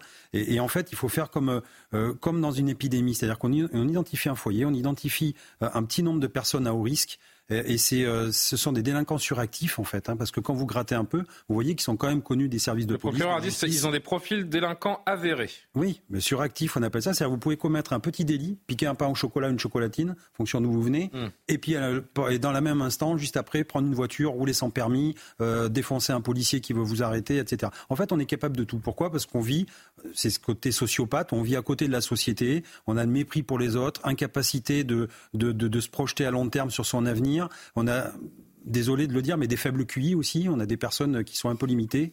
Voilà, enfin tout ça fait que bah, nous on est en colère parce que globalement il y a un fond euh, éducatif. Tous les jours, tous les jours, mes collègues sont en contact de ces personnes-là et on mmh. revoit souvent les mêmes et on comprend bien qu'il y a même l'auteur présumé qui avait une interdiction de port d'armes. Donc ça veut dire que déjà il avait été interpellé avec un couteau et en fait il n'a pas compris. Il n'a pas compris qu'il pouvait pas aller se balader avec une arme parce que de toute façon bah, la sanction elle vient et puis on lui dit c'est pas bien, ah oui d'accord, ok, mais en fait ils s'en foutent. Ce sont les services de gendarmerie qui mènent, euh, qui mènent l'enquête, vous représentez la police nationale, mais peut-être avez-vous euh, pu, euh, pu avoir quelques, quelques infos sur, on en sait plus hein, sur le déroulé des faits. L'hypothèse qui prédomine, c'est celle d'un groupe qui a voulu s'incruster dans la soirée et leur attitude a fait dégénérer la, la soirée en, en, bagarre avec les suites que l'on sait et l'ultra-violence qui, en a, qui en a découlé. Oui, alors il faut effectivement, euh, le, but d'une enquête, c'est de déterminer le rôle de chacun, euh, qui a fait quoi exactement, comment ça s'est envenimé, pourquoi, comment. Bon, après, on sait que c'est une soirée euh, plus ou moins privée, on devait, on devait faire des réservations à l'avance. là, c'est un groupe, à mon avis, qui a voulu s'incruster, rentrer, refouler, parce qu'effectivement, quand on n'a pas les billets d'entrée et puis la salle est pleine, eh ben on peut pas. Puis du coup, on tombe dans la frustration et c'est des provocations. Nous, on a l'habitude hein, de, voir ça tous les jours. On vous provoque, on vous insulte. et puis d'un seul coup, euh, effectivement, vu qu'on ne sait pas s'exprimer autrement que par la violence, parce qu'on vit dans un univers de violence, eh bien on passe à l'acte. Et, donc c'est des coups de couteau et c'est l'arme du le, couteau c'est l'arme du lâche en fait. Et c'est quand vous n'êtes pas vous-même assez puissant physiquement pour vous défendre que vous sortez des lames. Mmh. et, à une époque nos collègues on en parlait ils nous disaient ouais les couteaux on les sortait ils essayaient de, de taillader lacérer euh, mais ça, ça, ça tuait ça tuait rarement. Aujourd'hui on sort les couteaux pour tuer et en fait, après, on n'a aucun regret, aucun remords. Et quand j'entends l'avocat de la défense qui dit oui, bah, ils regrettent, ils sont tristes, ils ne voulaient pas faire ça. Ils ont surtout pris la fuite avant de. je suis désolé, on verra. Mes collègues ont l'habitude aussi. Quand on les a en audition, bah, souvent en face de nous, on a le cul du nitre et, personne, personne n'éprouve de remords parce que pour eux, c'est leur vie. Écoutez la, réaction du, du, chef de l'État qui est revenu sur, euh, sur ce drame tout à l'heure lors de son discours à l'Élysée face au maire de France. Nous avons affronté de plus en plus des épisodes de violence contre vous, élus de la République, mais aussi des épisodes de violence qui nous ont tous marqués. J'ai une pensée pour votre collègue de Drôme qui a organisé aujourd'hui une marche blanche après terrible assassinat et cette agression qui nous a tous marqués. Dans ce contexte-là, je vais être clair avant d'ouvrir quelques lignes. Notre rôle à tous, à vous comme à moi, c'est de ne pas subir et de rester fermement attachés aux valeurs de la République, pas simplement aux valeurs, à l'action que nous devons conduire en républicain sur quelques lignes fermes. La première, la sécurité. Ces dernières années, nous avons réarmé la République. Oui, parce que Jean-Christophe Couvi disait effectivement les, les, avocats maintenant des personnes interpellées disent ils sont très tristes, etc. Non, non, ils sont pas tristes. Euh, ceux qui sont tristes, ce sont les proches et la, famille de, de, de la Depuis qu'ils ont été arrêtés, qui, eux, ils sont tristes. Qui eux sont plongés dans la tristesse à, à, vie. Eux, eux sont tristes réellement. Mais euh, ce que je crois en réalité, c'est que maintenant qu'on connaît quand même un peu le profil de ces individus, certains euh, viennent d'une cité, euh, certains manifestement, d'après ce que j'ai compris, ont des casiers judiciaires qui sont à peu près longs comme le bras voire plus. Et ce sont des personnes qui donc ont l'habitude de faire la loi dans leur cité. Qui ne respectent pas les règles de la République, qui ne respectent que leurs règles, qui édictent leurs propres lois, et donc qui font la loi. Et là, ils sont sortis de leur cité et ils n'ont pas supporté de ne pas pouvoir faire la loi. On leur a interdit quelque chose, ils n'ont pas pu faire leur loi, ils ne l'ont pas supporté, et donc ils ont tué. Voilà comment est-ce que ces gens euh, fonctionnent. La réalité, c'est celle-ci, donc on espère évidemment qu'ils seront condamnés, euh, en tout cas pour euh, celui qui a tué ce jeune Thomas de, de, de, de 16 ans, eh bien on espère qu'il ne ressortira jamais de prison. La maman de Thomas a parlé euh, à une, une consoeur reporter de Paris Match euh, aujourd'hui. Je voudrais que vous voyez ces extraits avec nous. C'était un jeune homme plein de vie.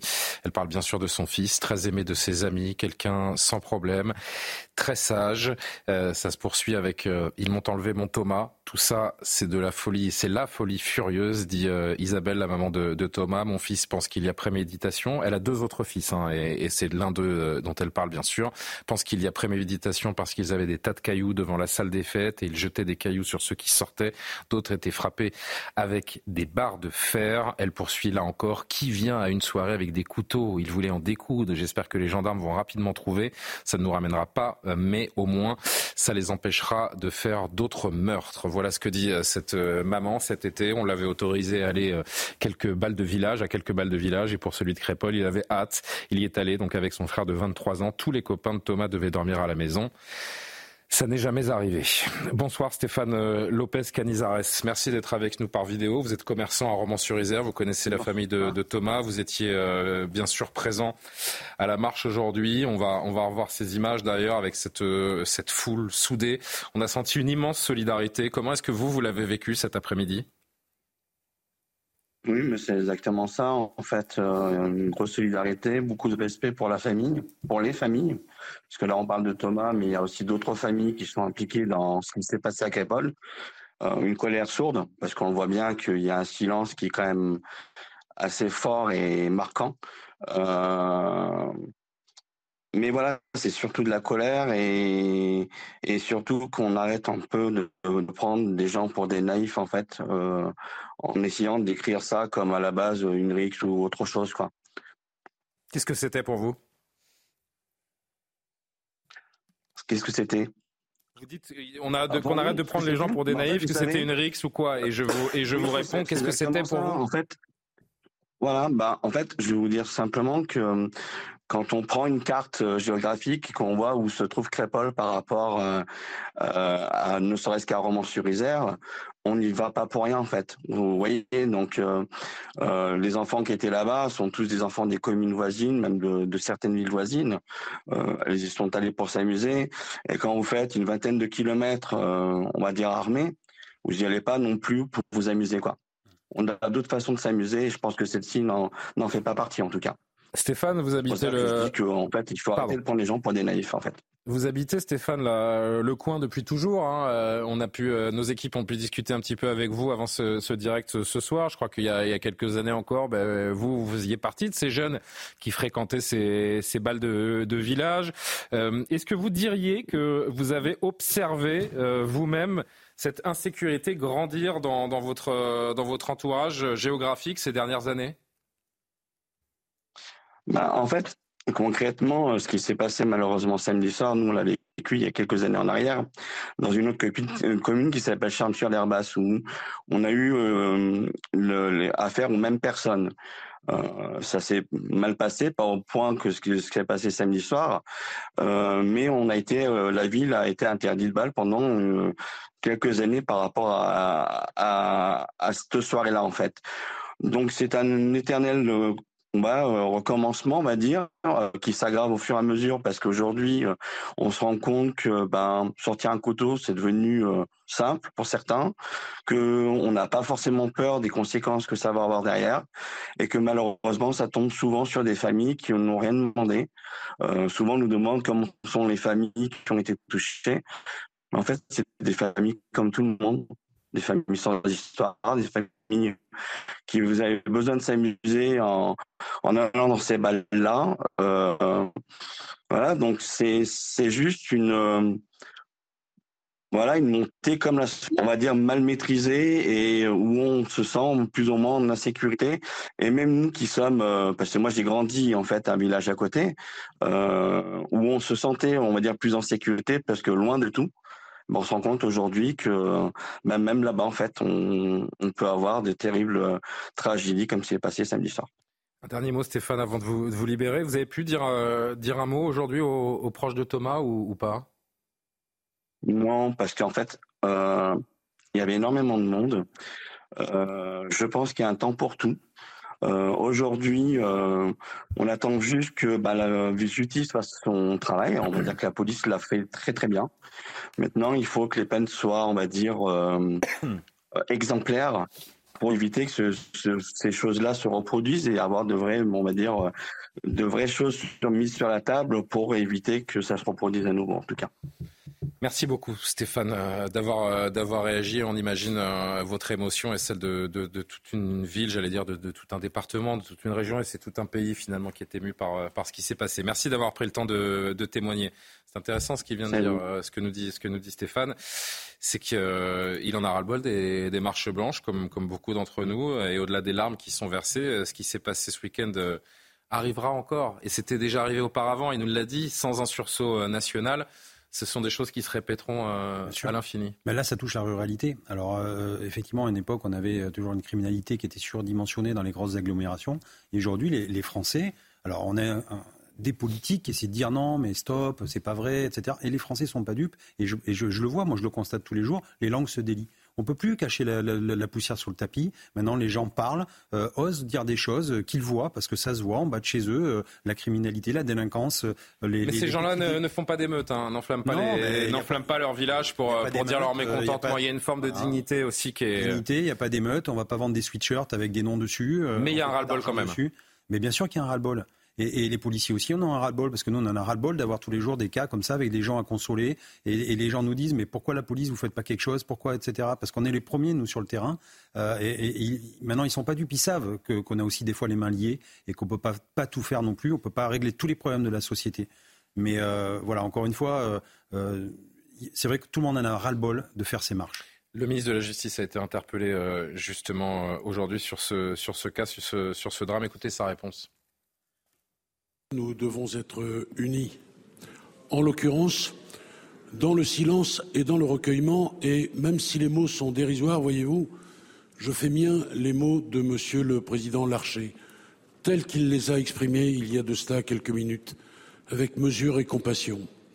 Pour vous faire une confidence toute honte bu hier, euh, pour rendre hommage à ce gosse, j'étais interpellé par l'un de vos collègues, je lui ai donné le prénom de l'un de mes enfants. Ça n'est évidemment pas, euh, vous l'imaginez bien, de la désinvolture, mais c'est le fait que chacun d'entre nous ici, nous nous disons, mais cet enfant, ça pouvait être le nôtre. Le ministère de la Justice, c'est le ministère des victimes, que les auteurs seront châtiés à la hauteur de leurs crimes par une cour d'assises composée majoritairement de Français comme vous et moi. Combien d'affaires, Alexandre Devecchio, où on se dit au départ, l'auteur va être lourdement sanctionné, vu la gravité des actes et puis des actes, pardon, et puis à l'arrivée? On est souvent déçus. Là, il y, a, un meurtre, donc à la fin, quand il y a un meurtre, il fait quand même, l'auteur fait quand même quelques années de prison, mais c'est Attendez, attendez que l'enquête se finisse, que le procès se tienne dans 2, 3, 4 ans, qu'on trouve des circonstances atténuantes. Je suis d'accord avec vous, Julien, mais laissez-moi terminer oui, la phrase. Je voulais dire, c'est avant aussi que la justice euh, doit être dure. C'est au premier, euh, au premier délit pour justement ne pas en arriver là, et c'est ce qu'elle ne, fait pas. Et effectivement, euh, je suis pas d'accord avec toute l'intervention de Dupont-Moretti, euh, notamment quand il nous fait le, couplet sur la récupération, mais la seule chose qui est intéressante, c'est qu'il dit que la, justice doit être au service des victimes. Bah, effectivement, chiche, euh, allons-y, elle doit être au service des victimes, et pour cela, elle doit passer tout de suite, sinon il y aura encore beaucoup de victimes. Et ce qui est énervant quand il dit euh, faut le faire dans le silence et dans le recueillement, bien sûr, euh, mais euh, on a l'impression parfois à certains politiques, dont le ministre de la Justice, euh, que c'est un phénomène euh, inévitable, un peu comme les accidents de la route. Encore que je trouve que les politiques en ont fait plus sur la sécurité routière que sur l'insécurité euh, tout court. Mais c'est pas un, phénomène naturel, si vous voulez. C'est bien un fait politique aujourd'hui, une insécurité structurelle qui touche toute la France, y compris des villages qu'on croyait épargnés. Donc arrêtons de dire que ce sont des faits divers et qu'on ne peut, peut, rien y faire. Il faut effectivement un, un, sursaut global et pour ça, il faut commencer par faire le bon diagnostic. En parlant de arrêter de dire que ce sont des, des faits divers, les discours politiques s'opposent également sur, sur cette question. Certains en accusent d'autres de faire de la récupération. et ce monsieur qu'on avait vu Je dis ça parce qu'on va en parler dans un instant avec... A raison sur la RIX. Euh, y compris pour les, journalistes. Certains journalistes ont qualifié de ça de RIX. C'est une honte. Ça s'appelle une expédition punitive à meurtre. C'est pas euh, une, bagarre qui a dégénéré. Et on va revenir sur cette euh, supposée récupération politique. Est-ce qu'on peut, qu'on peut en dire avec Yohan dans un instant 23h30 d'abord. Barbara Durand, on vous retrouve pour l'essentiel de l'actualité.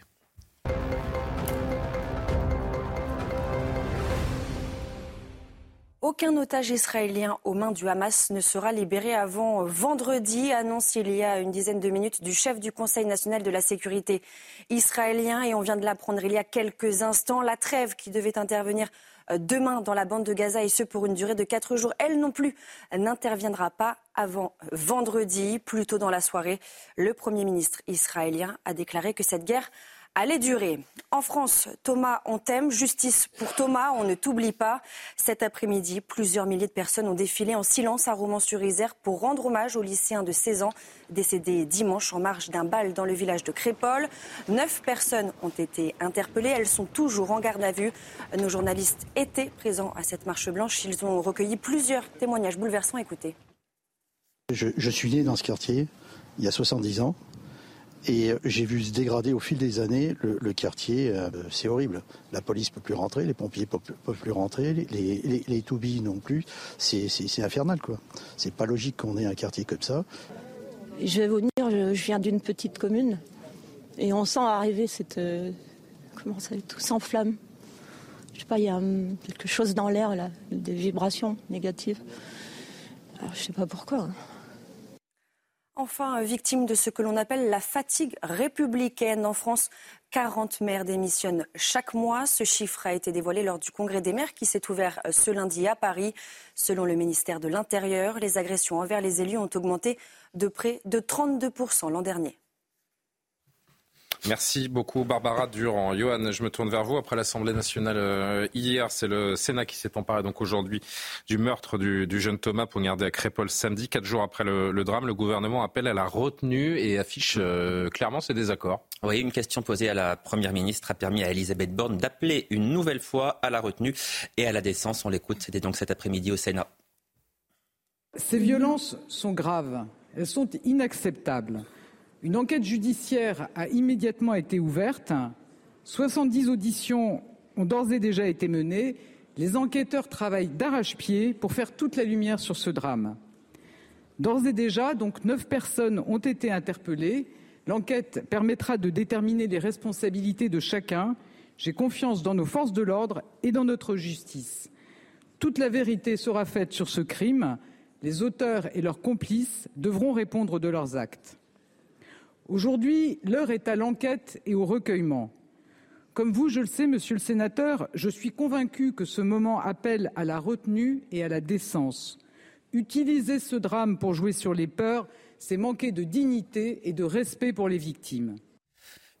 Utiliser ce drame pour jouer sur les peurs, c'est manquer de dignité et de respect pour les victimes. Voilà ce que dit Elisabeth Borne. Elisabeth Borne qui reproche toujours à LR, ORN et à Reconquête leur euh, déclaration établissant un lien entre le meurtre de Thomas et l'immigration. Éric Zemmour allant jusqu'à parler de francocide. Regretter la récupération politique, c'est une chose, mais le problème de ce gouvernement, c'est qu'il semble refuser aux parlementaires le droit de poser des questions légitimes sur ce qui s'est passé à Crépol. Comme à son habitude, le gouvernement s'abrite derrière la récupération pour ne pas répondre aux interrogations. Il faudra bien pourtant qu'il le fasse car les Français confrontés à l'ensauvagement de la société sont gagnés par la peur. L'ensauvagement de la France, justement, un terme utilisé lundi par Gérald Darmanin qui reconnaît une faillite générale de la société. Le ministre de l'Intérieur estime même qu'il faut repenser tout le cadre de l'autorité en France. Une analyse que ne partage visiblement pas le porte-parole du gouvernement qui ce matin, à l'issue du Conseil des ministres, était interrogé sur ce terme d'ensauvagement. On l'écoute. Député élu en tant que père de famille, en tant qu'Auvergne-Rhône-Alpin, euh, euh, voisin de, la Drôme, en tant que tout ce que vous voulez, euh, je n'ai aucune velléité de rechercher la moindre explication pouvant justifier le fait qu'une bande de jeunes s'attaque de manière aussi sauvage à une population dans un territoire de la République, munie de couteaux, prenant le risque, voire peut-être même souhaitant donner la mort. Je, crois que là, on peut avoir une, unanimité de la communauté nationale pour considérer que ce type d'acte, le procureur aura l'occasion de dire si c'est en bande ou non, il doit être condamné pour ce qu'il est. Est-ce que ça reflète ce qu'est devenue la société française aujourd'hui? Je, suis peut-être un optimiste, mais je considère que notre société est plus solide que cela. Mais notre société sera d'autant plus solide qu'elle sera capable d'isoler et de sanctionner ceux qui s'extraient des lois de la République de cette manière-là. Est-ce que vous constatez ou pas, comme Gérald Darmanin, une forme d'ensauvagement? jamais, vous le savez, dans des débats sémantiques. Euh, euh, je, vous dis les choses. Et ça prend plus qu'un mot pour pouvoir dire les choses. En tout cas, c'est la manière que j'ai d'exprimer ce que je ressens face à ça. Et, mais je vous le dis, beaucoup de colère, beaucoup de questions et beaucoup de détermination. Il faut plus qu'un mot pour pouvoir dire les choses. Olivier Véran affiche donc son désaccord avec Gérald Darmanin. Il conteste ce terme d'ensauvagement. On voit bien que le gouvernement est profondément divisé sur ce constat. Rappelons qu'Éric Dupont-Moretti, à son arrivée au ministère de la Justice il y a trois ans, estimait que le terme ensauvagement entretenait, je cite, un sentiment, un sentiment d'insécurité. D'où cette question face à la gravité de la situation dans notre pays. Comment un gouvernement profondément divisé sur le constat peut-il travailler efficacement pour apporter les réponses efficaces qu'attendent les Français. Merci, euh, Johan. Karima, vous voulez réagir?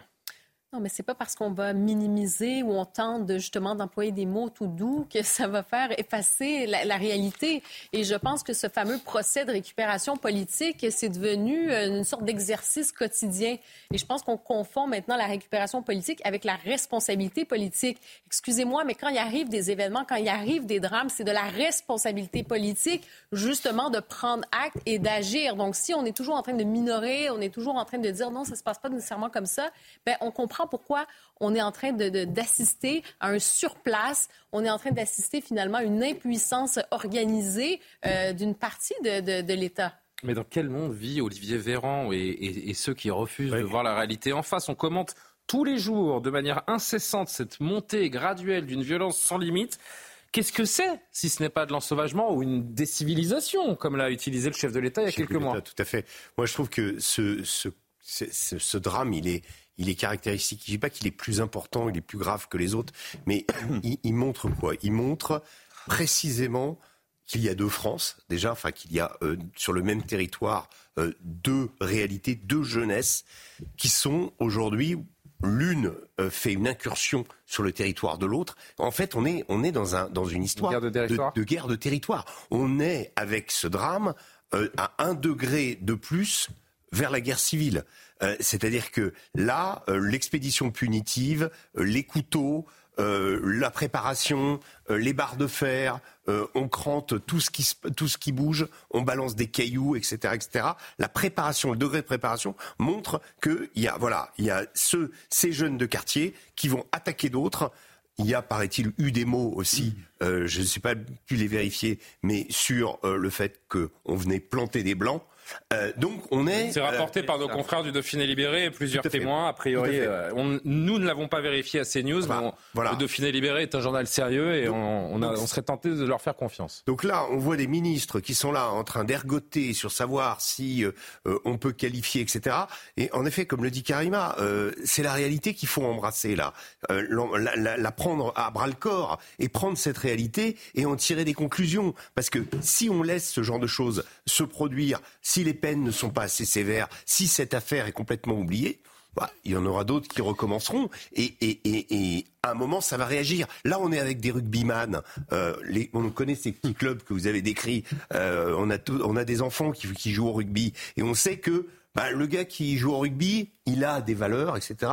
Mais aussi, il est costaud. Et aussi, il va pas se laisser faire. Et là, euh, c'est un jeune rugbyman de 16 ans qui prend un coup de couteau, euh, voilà, qui avait pas d'armes, qui venait pour voir peut-être, hmm. pour essayer de Et qui a peut-être pris un coup de couteau justement pour éviter que les autres euh, ne se fassent agresser, puisqu'a priori, c'est quelqu'un, c'était le capitaine de son équipe, quelqu'un qui allait au devant des problèmes pour justement les éviter. Mais, le jour où ils tomberont sur des gens qui sont plus armés, plus euh, ça peut se terminer très très mal ce genre d'histoire. Et il semblerait, en tout cas, c'est le terrain qui doit nous, nous guider et, nous, nous, permettre de, de, sentir vraiment la réalité des choses. Je voudrais que vous entendiez ce dernier extrait. Ce sont deux habitants, deux anciens, j'ai envie de dire, qui ont répondu aux, à nos reporters qui étaient sur place et qui voient, notamment pour l'un d'entre eux, qui vient du quartier de la Monnaie. Il a grandi dans le quartier de la Monnaie, qu'il a quitté il y a quelques années. Il vous explique pourquoi? Je, je suis né dans ce quartier il y a 70 ans. Et j'ai vu se dégrader au fil des années le, quartier. Euh, et je suis parti du quartier euh, à l'âge à peu près de 25 ans. Et euh, je suis allé habiter dans un petit village à côté, tout simplement parce que petit à petit, la, mentalité changeait. Et puis, c'était plus le quartier que j'avais connu. Quoi. Il y a pas, la Monnaie, c'était un quartier qui était sympathique, qui était, euh, mais ça peut rien avoir maintenant. C'est horrible. La police peut plus rentrer, les pompiers peuvent, peuvent plus rentrer, les, les, les, non plus. C'est infernal, quoi. C'est pas logique qu'on ait un quartier comme ça et laisser se faire dégrader un, quartier comme ça, c'est pas logique. Je vais vous dire, je, viens d'une petite commune et on sent arriver cette, euh, comment ça, tout s'enflamme. Je sais pas, il y a quelque chose dans l'air là, des vibrations négatives. Alors, je sais pas pourquoi. Hein. Jean-Christophe. on a basculé? On est en train de basculer? Là, j'aurais voulu avoir euh, les réactions des hommes politiques euh, qui disent que c'est inexplicable, inexcusable. Voilà, euh, une minute de silence à l'Assemblée nationale, il n'y en aura pas non plus. et surtout, j'allais vous dire, encore une fois, on ne peut pas avoir des gens toute la journée qui se filment, qui font du rap, qui, qui, qui prônent la violence, euh, la drogue, euh, euh, qui banalisent toute la violence, etc. toute la journée. Avec des, quand vous regardez les clips, hein, parce qu'en fait ils sont tournés dans un clip, là, c'est, là, voilà, avec des couteaux, des flingues, etc. Et donc ils se valorisent comme ça. Donc à force de faire des générations, bah, je veux dire que bientôt c'est même plus des maisons qu'on va voir, c'est des clapiers parce qu'on fait des, des, générations de lapins crétins. Voilà, ils sont, c'est, terrible en fait parce que on, se demande ce qu'ils ont dans le cerveau et, et, Mais on a malheureusement raté quelque rien. chose. Hein on a forcément raté quelque chose. Mais écoutez, il a 20 euh, ans, il a vu trois présidents de la République. Voilà. Donc on peut revoir un peu l'histoire, on peut revoir l'histoire, et je pense que tout le monde, donc les, les, 20 dernières années, bah, tout, le monde a, tout le monde a quelque part un peu de sang sur les mains et une responsabilité dans l'éducation de ces jeunes. Karima, très vite, on va, on va passer à un dernier ben, sujet. ça reste quand même un, vaste chantier. Vous parlez de, l'éducation. Je pense qu'il y a hmm. probablement quelque chose à faire, peut-être même dans les écoles maintenant. Euh, parce que manifestement, il y, a, quelque chose qui, cloche. Mais en fait, moi, je voulais parler de, peut-être cette possibilité, malheureusement, qu'il y a des gens qui voudront peut-être se faire justice eux-mêmes, éventuellement. On le voit tranquillement. Et ça, c'est inquiétant parce que je regardais cette marche blanche hmm. qui est touchante, qui est même, je vous dirais, un peu bouleversante. Près de 6 000 personnes. Hein. il y a presque une candeur avec les, ballons blancs. J'ai l'impression hmm. que tout ça euh, il reste plus beaucoup de, ce, type d'attitude, si vous voulez. Parce qu'il va arriver à un moment donné, je pense que la frustration peut s'accumuler et c'est ça qui est grave. Et quand on voit ça, c'est touchant, c'est bouleversant, c'est rempli de dignité. Mais pour combien de temps? Et là, vous n'avez pas vu un député venir avec un mégaphone pour, pour attiser euh, la ah, révolution, la haine, euh, euh, et que justement. Non, on n'a pas vu de, de char brûlé. Et qu'il y a une violence systémique contre, mhm. contre certaines personnes. Voilà. Moi, c'est ça que, que, je remarque. Et heureusement, nous, on a la dignité et, on, et, et, respect à tous ces gens qui, malheureusement, sont tristes, mais qui restent toujours dans la dignité et non pas dans un calcul politique. Et on souhaite bien du courage à cette, euh, à cette famille touchée, euh, touchée par ce qu'il y a de, pire, à savoir la, perte d'un enfant. On, reparlera euh, bien sûr ces prochains jours de, de cette affaire et, on sera attentif bien sûr à l'enquête et, aux poursuites contre les différents auteurs présumés. Un dernier sujet, il nous reste 5-6 minutes, on va apporter un petit peu de, légèreté, même si je pense que beaucoup de gens vont être en colère. Vous le lisez Peut-être que vous le découvrez en bas de, votre écran si vous êtes euh, francilien et pas seulement parisien, parce qu'il y a euh, un sixième de la population française hein, qui, est, qui, concernée. Euh, sitôt les JO passés, les automobilistes qui empruntent le boulevard périphérique parisien vont devoir lever le pied. Sachez-le, la vitesse sur l'axe de 35 km va être limitée à 50 km heure contre 70 aujourd'hui. La ville de Paris l'a annoncé aujourd'hui à l'occasion de la présentation de son nouveau plan climat son intention de réduire la vitesse afin de répondre aux grands enjeux, dit-on, environnementaux aujourd'hui et de demain. Anne Hidalgo était chez nos confrères de Quotidien. Sujet, c'est euh, diminuer la pollution, mais surtout euh, faire en sorte qu'il y ait du covoiturage, hein, parce qu'un des éléments principaux, euh, oui, la, vitesse. si on, réduit, si on réduit la vitesse, on réduit les accidents et on réduit la pollution, mais surtout l'objet principal de tout le travail qu'on est en train de faire, et les Jeux olympiques et paralympiques vont nous y aider, c'est le covoiturage. Ça fait 30 ans qu'à Los Angeles, ils ont des voies de covoiturage. Ça, quand même, ça peut ne pas être scandaleux. Quoi quoi. Ah, la maire de Paris qui répondait euh, à, Quotidien. Bah, c'est sûr qu'on a mieux reçu chez Quotidien que chez, euh, sur CNews. On ne la verra pas sur CNews, Anne Hidalgo, a priori. Hein. sur son voyage à Tahiti. ils l'ont interrogé, mais elle, n'a pas beaucoup été bousculée, elle sincèrement. C'est vrai, elle a botté un peu en touche. Elle a pu dérouler assez facilement ses éléments de langage. Bah, euh, non, mais c'est juste une diversion. Hein. Entre la consultation sur les SUV, qu'est-ce que j'ai vu Le plan piéton et maintenant le périph' à 50. Ah en fait, tout ce qui peut faire parler d'autre chose que du scandale à Tahiti, elle le fait. N'est-ce pas, Pierre Chasseret 40 millions d'automobilistes qui vous représentez euh, bien sûr, nos téléspectateurs vous connaissent bien le but. Je rappelle, hein, améliorer la qualité de l'air, diminuer les nuisances sonores, résorber les congestions, réduire la consommation de carburant. C'est en roulant à 50 plutôt qu'à 70 qu'on sauve la planète? Vous croyez qu'à Tahiti, il y a des voies de covoiturage ou pas? Euh, Non, mais soyons très objectifs. En fait, c'est tout faux sur toute la ligne. Pour faire très simple, euh, les émissions polluantes sont en corrélation avec la vitesse d'un véhicule. Ah Madame Hidalgo a tout à fait raison. Le problème, c'est que le moment où les émissions polluantes sont optimisées, malheureusement pour la mer de Paris, c'est aux alentours d'entre 70 et 90 km/h. C'est à cette vitesse-là que l'on observe le moins de pollution. Donc faire un plan de qualité de l'air qui appelle les gens à rouler, les automobilistes, en dessous de 50 km/h, quand on peut, hein, euh, quand il n'y a pas de bouchon, les appeler à ralentir et donc à rouler en dessous de 50, c'est les obliger à émettre davantage de polluants. C'est-à-dire qu'on est dans l'imbécilité totale. Il n'y a plus de réalité. On essaie de surfer sur la vague écolo pour tout et n'importe quoi. Et comme très souvent, euh, quand on utilise des éléments écologistes, on dit n'importe quoi d'ailleurs. Mais pourquoi euh, Si on est, si on essaie d'être sérieux deux secondes, Pierre, parce que euh, Anne Hidalgo, malgré les, critiques qui peuvent s'abattre sur elle, et, Dieu sait qu'on n'est pas tendre avec elle, il y a un moment, c'est une femme politique sérieuse qui est entourée d'équipes sérieuses, qui consulte des gens sérieux. quel est l'objectif concret, franchement, à part dégoûter les automobilistes Si on essaye vraiment d'être positif, d'être constructif, pourquoi, selon vous, elle propose ça part pour nous dégoûter de prendre la voiture à Paris alors, si je le pouvais, je vous mettrais à l'écran la courbe des émissions polluantes. Parce que là, on s'apercevrait que non, elle ne travaille pas avec des gens sérieux. Ça, c'est une évidence. la courbe des émissions polluantes, elle est optimisée entre 70 et 90 km/h. C'est pas moi qui le dis, c'est toutes les études. En revanche, le véritable intérêt d'Anne Hidalgo, on le connaît, c'est dégoûter l'automobiliste surtout dégoûter celui qui ne vote pas pour elle. On le voit bien, la consultation pour les SUV, Julien. Regardez, cette consultation qui arrive au mois de février. Elle propose une augmentation des tarifs de stationnement pour les SUV de ceux qui n'habitent pas Paris. C'est-à-dire qu'elle ne veut pas toucher à l'habitant parisien. Elle a regardé sa carte politique. Elle a vu que sur le boulevard périphérique, on a 1 100 000 automobilistes chaque jour qui partagent tous un point commun, pour la plupart, ils ne sont pas parisiens. Donc, on est sur la politique politicienne, celle que je déteste, celle qui consiste à embêter tout le monde avec de faux arguments écolos. Vous savez, les écolos, on dit souvent qu'ils sont verts. Moi, chez moi, vert, en principe, c'est pas mûr. Merci beaucoup Pierre, euh, Pierre Chasseret pour cette, euh, J'ai le temps juste pour une réaction. C'est intéressant ce qu'il dit Pierre Chasseret parce qu'il y a environ un million de personnes au, quotidien qui prennent le, qui prennent le périph. Si ces gens-là, vous les dégoûtez d'aller sur le périph, qu'est-ce qu'ils vont faire? C'est le but d'Anne Hidalgo. Vous allez les mettre dans les transports en commun. Imaginez du jour au lendemain un million de personnes en plus au quotidien dans les transports en commun. Déjà que ça fonctionne pas et que c'est l'enfer. Non mais et c'est un vrai problème. C'est d'ailleurs Valérie Pécresse qui a répondu justement sur euh, sur le fait que elle, elle, voit les choses au niveau de l'Île-de-France ah. et qu'il y a beaucoup de déplacements euh, de gens qui viennent dans. On pourrait parler de Valérie Pécresse et de sa campagne sur euh, les nuisances dans les dans les trains aussi où Corinne donne la recette des lasagnes au téléphone. Je sais pas si je vois que vous ne l'aimez pas.